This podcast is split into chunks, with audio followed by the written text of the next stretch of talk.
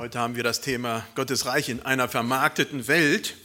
Und das ist so mehr oder weniger eine Zusammenfassung von dem, was wir in den theologischen Studientagen die letzte Woche hier auf dem Thomashof erlebt haben, gehört haben. Ich kann natürlich lange nicht alles das sagen, was äh, wir dort durchgearbeitet haben, aber trotzdem so ein paar Gedanken will ich mitgeben. Was hängt, wie hängt das mit unserem Glauben zusammen? Äh, hängt das mit unserem Glauben zusammen? Wie passt das mit uns, die wir hier in Deutschland leben? Und dazu hatte ich einen Vers, der mir auf dem Herzen lag, und das ist Amos 5, Vers 24. Da steht, es ströme aber das Recht wie Wasser und die Gerechtigkeit wie eine nie versiegende Quelle. Vergangene Woche, wie gesagt, hatten wir diese Studientage. Da war eine Frau Professor Dr. Hm, Claudia Braunmühl, die hat die Hauptreferate gehalten. Und dann gab es noch Bibelarbeiten und weitere Programmpunkte. Ich denke, das Thema ist hochaktuell. Und so wollen wir auch fragen, was das wirklich mit uns als Christen zu tun hat. Gerechtigkeit, Recht. Das sind Worte, die im, in der Bibel ganz oft vorkommen. Wenn man da mal den äh, ähm, aufschlägt und nachprüft, wie viele Worte da äh, gefunden werden, dann kommt man schon in die gleiche Kategorie wie zum Beispiel Gnade. Das ist erschreckend, weil über Gerechtigkeit und Recht eigentlich wenig gepredigt wird, über Gnade und Liebe und sowas äh, exponentiell viel mehr. Aber es ist auch ganz oft in der Bibel erwähnt.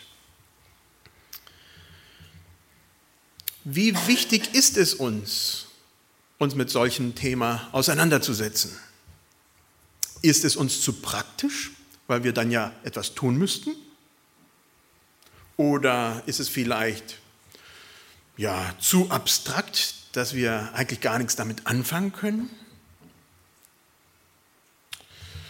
Wo sind wir persönlich betroffen? Wie treffen oder verletzen wir andere mit unserem Verhalten, oftmals ohne dass wir es merken?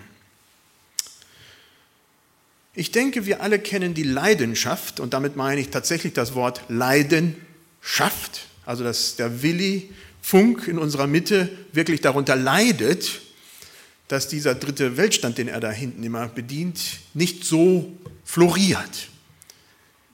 Und das liegt nicht daran, dass er da einen Laden haben will, wo er Gewinn oder Profit macht. Das passiert nämlich gar nicht, sondern es geht darum, zu erkennen, dass wir einen Beitrag leisten wollen, ähm, wie in der Welt Gerechtigkeit eingehen kann. Und da äh, gibt es, denke ich mal, unter anderem in Karlsruhe relativ viel. Da war zum Beispiel im Stupfericher Mitteilungsblatt eine Aufforderung, fair ist mehr. Ähm, und da gibt es Flyer, die man abholen kann oder auch in der äh, BNN war ein Bericht über faire Woche. Es ist ein Thema für unsere Gesellschaft. Die Frage ist, ist es ein Thema für uns als Christen? Und wo ist es das für uns? Amos. Amos und wir will einmal kurz beschreiben, wie die Situation damals bei Amos war und die war erschreckend. Wollen wir uns da mal nichts vormachen, das war furchtbar. Die damalige Situation von Amos war dramatisch. Ich will da nichts schönreden. Ich bin froh, dass wir sowas nicht erleben, im Normalfall hier in Deutschland. Und Amos prangert folgende Dinge an. Gebiete sind durch Krieg entvölkert worden. Viele Menschen wurden verschleppt geschlossene Bündnisse, sei es zwischen Menschen, also das heißt zwischen Ländern oder auch mit Gott, wurden mit Füßen getreten, die wurden gebrochen, Völker haben sich mit dem Schwert bekämpft, es wurde kein Mitleid gezeigt. Das fand ich interessant, dass das da drinne steht. Mitten im Krieg, da zeigt man doch kein Mitleid, aber das prangert gerade der Amos an, dass da kein Mitleid gezeigt wurde. Es gab unversöhnliches Verhalten äh, und Zorn. Ja, schwangere Frauen wurden aufgeschlitzt, also Dinge, die im Krieg geschehen und die man am besten verschweigt. Die Weisungen des Herrn wurden missachtet, die Gebote wurden nicht befolgt. Verschiedene Götter wurden angebetet. Das werden einige benannt. Das Recht der Schwachen wurde gebeugt. Die Armen wurden unterdrückt. Der Staat und auch die Reichen waren korrupt geworden. Die hatten sich angefangen zu bereichern an dem, was von den Armen kam. Sohn und Vater gehen zum selben Mädchen, da will ich gar nichts dazu sagen. Krieg halt. Gepfändete Kleider wurden nicht zurückgebracht. Und im Alten Testament war sehr klar, ein gepfändetes Kleid wurde zur Nacht wieder zurückgegeben, weil das die einzige Art ist, wie sich eine Person warm halten konnte. Also vieles, vieles wurde angeprangert und die Liste ist noch länger. Ich habe sie hier abgekürzt. Es war eine schlimme Situation. Und mitten da rein sagt Amos, es ströme aber das Recht wie Wasser und die Gerechtigkeit wie ein nie versiegender Bach.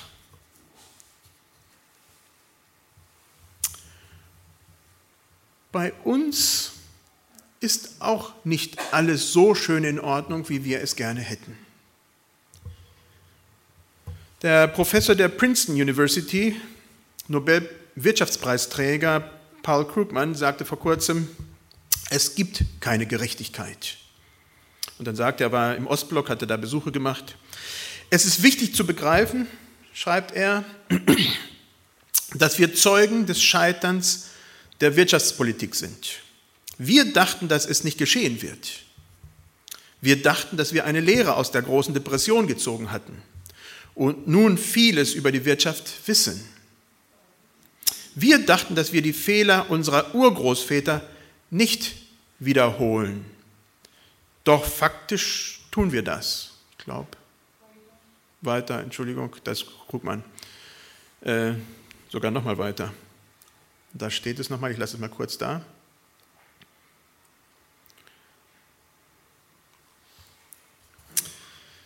Genau.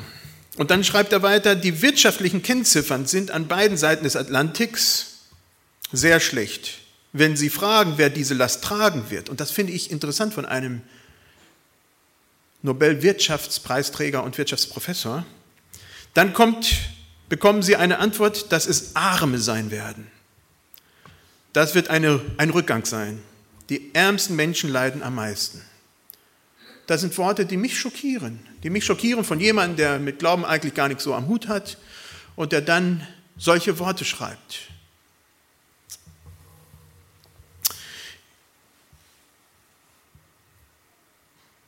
Und gerade das, der letzte Satz, da denke ich, da sollte es bei uns als Christen in den Ohren klingeln. Da steht, das wird ein Rückgang sein. Die ärmsten Menschen leiden am meisten. In den Studientagen gab Professor Braunmühl viele Beispiele, die uns, denke ich, alle schockiert haben. Zum Beispiel, dass mit EU-Geldern ähm, Bewässerungssysteme in Südsomalien unterstützt werden, gebaut werden und Soja und Sesam dort angebaut wird, das dann nach China exportiert wird. Schockierend, wo man sagt, hallo, haben wir da nicht von einer Dürreperiode gehört, Dürrekatastrophe, wo Menschen rechts und links am Zaun vorbeigehen und äh, verhungern, sterben?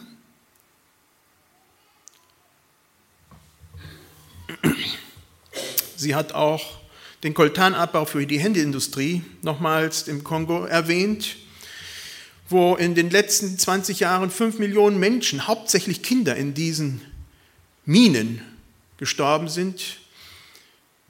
Und dieser Koltan wird von, ich habe es nachgelesen, von vier Hauptindustrien, vier Hauptabnehmer dann äh, ja, äh, schlussendlich äh, gefördert und benutzt.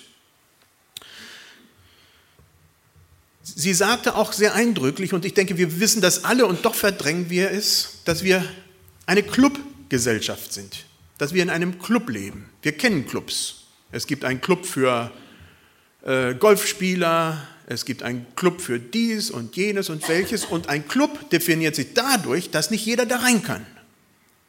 Das heißt, nur eine bestimmte Personenzahl ist dazu zugelassen. Und wir sind deswegen eine Clubgesellschaft, sagte sie, weil es unmöglich ist, dass die ganze Welt auf unserem Standard leben kann. Wenn sie das täte, bräuchten wir zwei Globusse, um einmal mit dem Abfall fertig zu werden und genauso viel Globusse, um mit der Energiefrage fertig zu werden. Also wir, das heißt die Reichen im Westen, ähm, ja, sind dieser bevorzugte Club und verteidigen natürlich dieses Interesse, was nicht alle auf dieser Erde teilhaben können. Was ist unsere christliche Reaktion? Wie können wir tätig werden? Wie können wir mehr Gerechtigkeit in unsere Welt hineinbringen?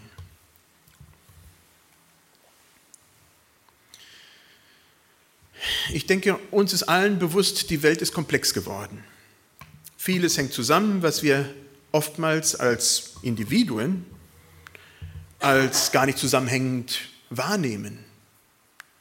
Und ich denke, Britta hat es ein bisschen beim Erntedankfest äh, klar gemacht, wo sie gezeigt hat, von wo die verschiedenen Produkte in unserem Haus kommen. Wir denken gar nicht drüber nach. Das ist so selbstverständlich, dass ja hier was von China kommt, da was von Japan, da was von Malaysia und von wo nicht überall. Wenn ich ein Hemd kaufe, oder besser gesagt Britta, dann bewegt sich vieles auf dieser Welt. Ja, dann, dann tut sich was. Und nicht nur hier in Deutschland, nicht nur, dass ich im Laden hingehe und da was besorge. Nein, da ist äh, ja, Versorgungsbetriebe, die mit ihrem Transport äh, weltweit äh, tätig werden. Da äh, werden Betriebe in China tätig und, und, und, überall. Amos, seine Aufforderung in diesem Ganzen ist unüberhörbar. Es ströme aber das Recht wie Wasser und die Gerechtigkeit wie ein nie versiegender Bach. Fernando Enz, ich denke, ist einigen von uns bekannt. Er ist inzwischen durch Professor an der Universität in Amsterdam und unser Vertreter auch an der Uni in Hamburg und was nicht alles. Und er hat sich nicht umsonst darum bemüht, im Ökumenischen Rat der Kirchen, dass die Dekade mit dem Thema Gerechtigkeit, Frieden und Bewahrung der Schöpfung ernst genommen wurde und so auch äh, weltweit dann hinausgetragen wurde. Er hat sich auch dann sehr stark für noch eine Dekade engagiert, äh, wo es um Frieden geht, die Friedensdekade. Und das ist nach wie vor ein Thema. Zuerst waren es halt eben zehn Jahre das erste und dann hat man gemerkt, wir sind mit dem Thema Frieden noch gar nicht nirgendwo angelangt. Wir müssen weiter daran festhalten. Und dann kam es zu dieser Dekade des Friedens, das jetzt 2011 abläuft. Ja, man sieht, wir haben ein Problem. Man sieht auch als Gemeinden, als Christen weltweit, ähm, ja, ist es noch nicht da, wo wir es gerne hätten. Wir sehen Gottes Reich noch nicht so, wie wir es gerne sehen würden. Amos schreibt in Kapitel 5, Vers 14, sucht das Gute, nicht das Böse, dann werdet ihr leben. Oder Paulus schreibt in 14, Römer 14, 17, das Reich Gottes ist, und dann kommt ein Zwischenteil, und dann Gerechtigkeit, Frieden und Freude im Heiligen Geist. Wie gesagt, ich bin froh, dass wir nicht solch einen Zustand hier in Deutschland haben, wie es Amos beschreibt, wie es damals war. Allerdings gilt das, und da bin ich mir sehr, sehr bewusst drüber, auch wirklich nur für uns. Das gilt nicht für den Großteil dieser Welt. In vielen Ländern ist es heute nicht besser, als wie es damals bei Amos war. Und in vielen Bereichen sind wir mitverantwortlich dafür, dass es so ist.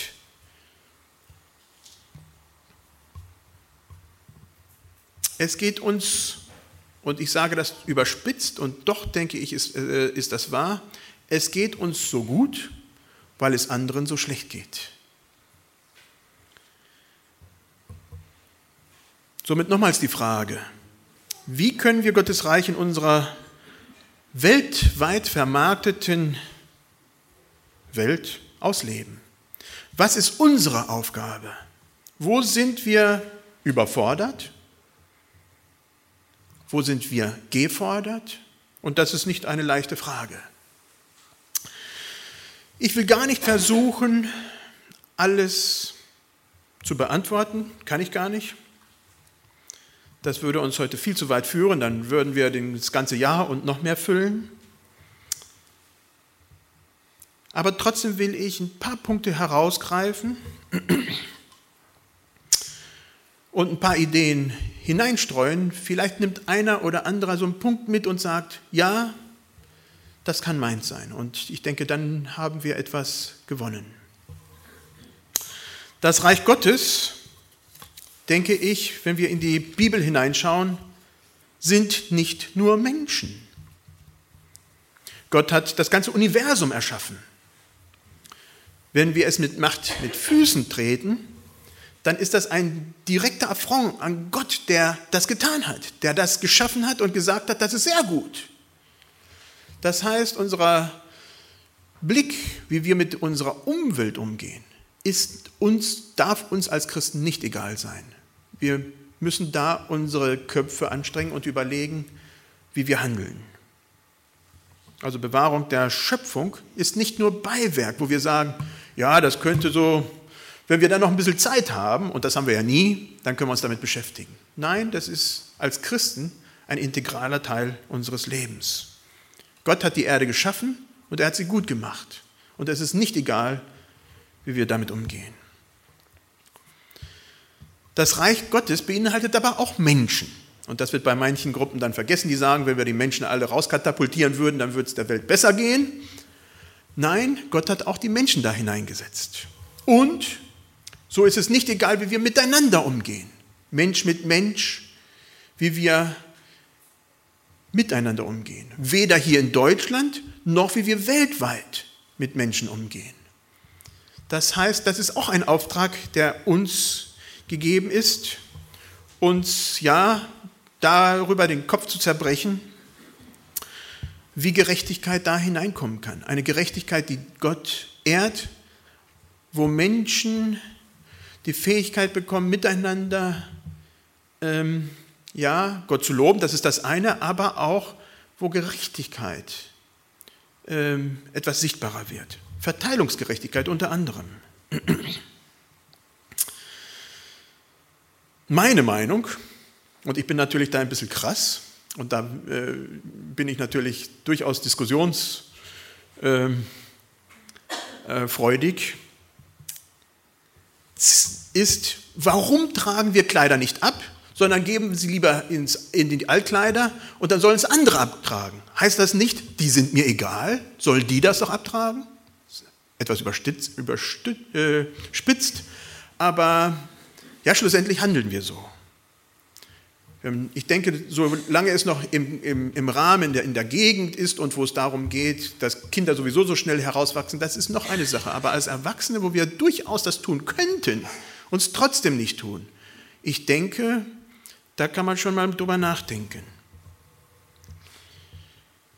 Ein anderes ist auch das Wegwerfen von Lebensmitteln, was wir mit vollen Händen tun. Mit Mühe und Not wird es weltweit produziert und dann schmeißen wir es einfach achtlos weg, weil wir es nicht schaffen, nicht wollen, nicht interessiert daran sind, tatsächlich zu gucken, wann die Sachen ablaufen und ob wir dann zu viel gekauft haben oder nicht.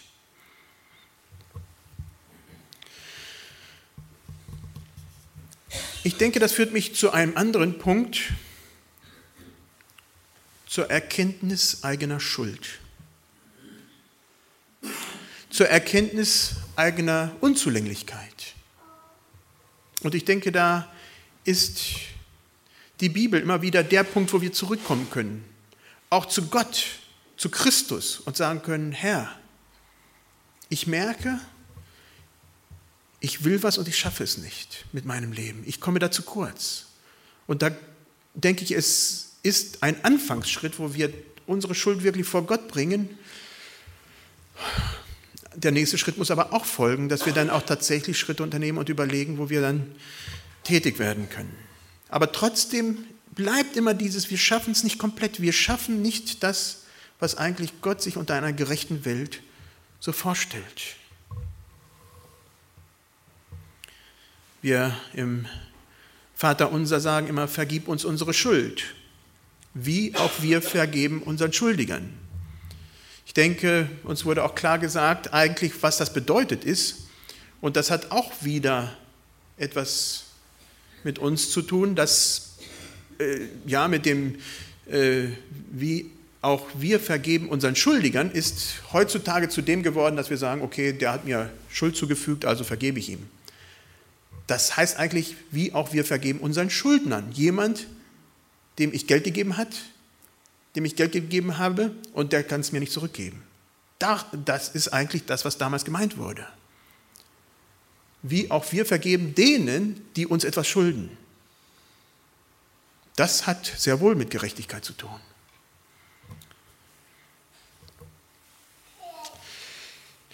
Ja, weiter könnte man über den Umgang generell mit unserem Geld und mit unseren Ressourcen und so weiter sprechen. Ich denke, was mir bewusst wird, ist, dass wir immer wieder bewusst wird, schon seit Kindesbeinen, ist, dass wir im Westen die Reichen dieser Welt sind. Das bringt Verantwortung mit sich. Unsere Verfassung hat die sogar verankert, auch wenn man darüber nachdenken kann, wie tatsächlich die dann umgesetzt wird. Das ist schon wieder der viel schwierigere Teil. Aber ich denke, als Christen ist es unsere Verantwortung, für die zu sprechen, die nicht sprechen können. Also zum Beispiel bei bestimmten Belangen auch mal unsere Vertreter, unsere politischen Vertreter anzuschreiben und zu sagen, da stimme ich nicht mit überein, da passiert etwas, was ich nicht unterstütze. Und wir dürfen sicher sein, diese Briefe werden mit großer Aufmerksamkeit gelesen. Das sind Wählerstimmen für die Leute. Und die passen sehr wohl auf, wenn wir schreiben, hey, was läuft da? Bitte prüft das nach. Ich denke, da haben wir auch Möglichkeiten, die gar nicht so oft wahrgenommen werden. Vielleicht, weil wir meinen, unsere Stimme zählt sowieso nicht. Vielleicht, weil Schreiben nicht unser Metier ist. Was immer auch.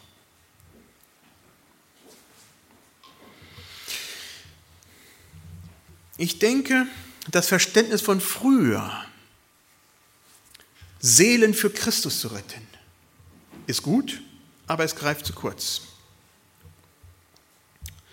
Das ist ohne jeglichen Zweifel wichtig. Aber Gott hat uns als Menschen in Beziehung zueinander gestellt und auch mit sich.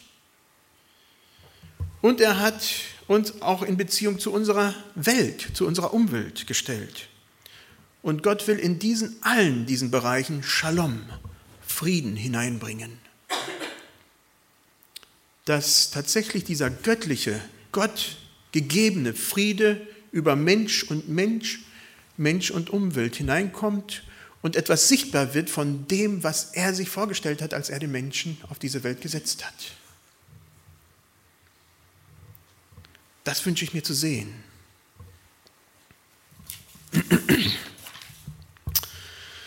Was tun mit all den Informationen? Das ist sehr viel. Wir können nicht alles ändern. Da sind wir schon zu Ende. Auch können wir uns schwer unserer Umwelt entziehen, zurückziehen und sagen, habe ich nichts mit zu tun. Ich denke, wir können im Gespräch bleiben. Wir können über Gerechtigkeit im Sinne Gottes nachdenken und darüber reden. Und ich denke, Frau Professor Braunmühl sagte da was ganz Wichtiges und Weises, was ich euch mitgeben möchte. Wir können nicht alles tun. Wir dürfen aber mit Freuden einen Bereich rauspicken, der uns anspricht, wo wir sagen, wow, da schlägt mein Herz für und dann aktiv werden. Und ich denke, das ist auch der Fall bei uns. Wir werden nicht schaffen, alles zu tun. Aber es gibt ja auch viele Menschen und jeder hat seine Berechtigung, in seinen Bereichen dann tätig zu werden. Also wenn euch das Herz schlägt und ihr sagt, das ist mein Ding, so wie bei Willi mit dem Stand, dann geht vorwärts. Das ist das, was der Herr euch ins Herz gelegt hat. Tut es aus Überzeugung zu Gott und aus Menschenliebe, aus dem, was Shalom tatsächlich bedeutet, was Gott auf dieser Erde dann tun möchte. Ich wünsche mir diese Worte von Amos nochmal in mein Herzen hinein und auch in unsere Gemeinde.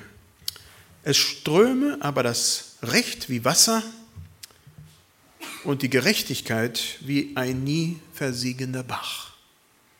Möge uns unser Herr zeigen, was für uns, für euch, für dich dran ist und mögen wir dann auch tatsächlich in diesem Umfeld aktiv werden. Amen.